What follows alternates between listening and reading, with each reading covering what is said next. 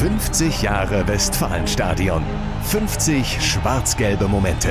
Präsentiert von Ebbinghaus Automobile. Dein Autohaus in deiner Stadt. Am Morgen des 15. Mai 1987 ist eigentlich alles wie immer. Stadionverwalter Gustav Streter öffnet die Stadionpforten und bereitet den schwarz-gelben Heimspieltag vor. Doch dann denkt er auf einmal, er sieht nicht richtig. Auf dem Rasen des Westfalenstadions sind weiße Schmierereien zu erkennen, Buchstaben, eine Botschaft, riesengroß auf dem Spielfeld.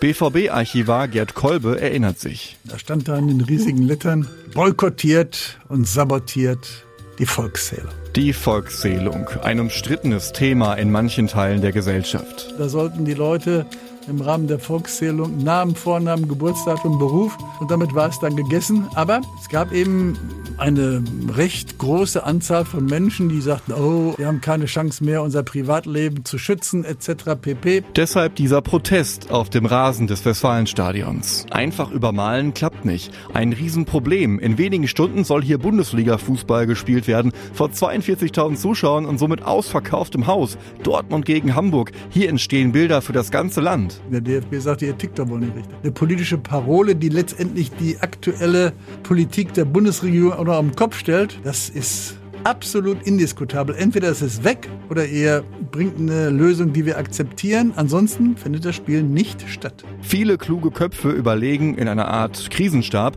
wie der Anpfiff doch noch zu retten sein könnte. Nach einiger Zeit hat jemand eine Idee.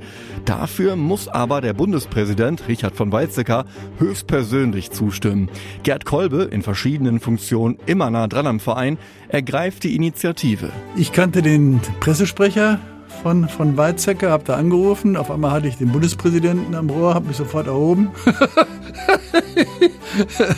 habe ihm dann erzählt, was wir vorhaben. Er sagte, oh ja, das ist eine gute Idee, könnt ihr gerne machen. Und da haben wir dann eben diese Geschichte gemacht. Als dann die 40, 45.000 abends kamen, da stand dann eben der Bundespräsident boykottiert und sabotiert die Volkszählung nicht. Die Zuschauer können kommen und einen 4 zu 3 Sieg ihrer Schwarz-Gelben gegen Hamburg sehen, dank einer pfiffigen wie einfachen Idee. Der DFB war damit einverstanden und wir hatten das Lob des Bundespräsidenten.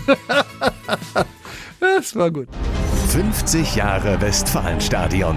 50 schwarz-gelbe Momente.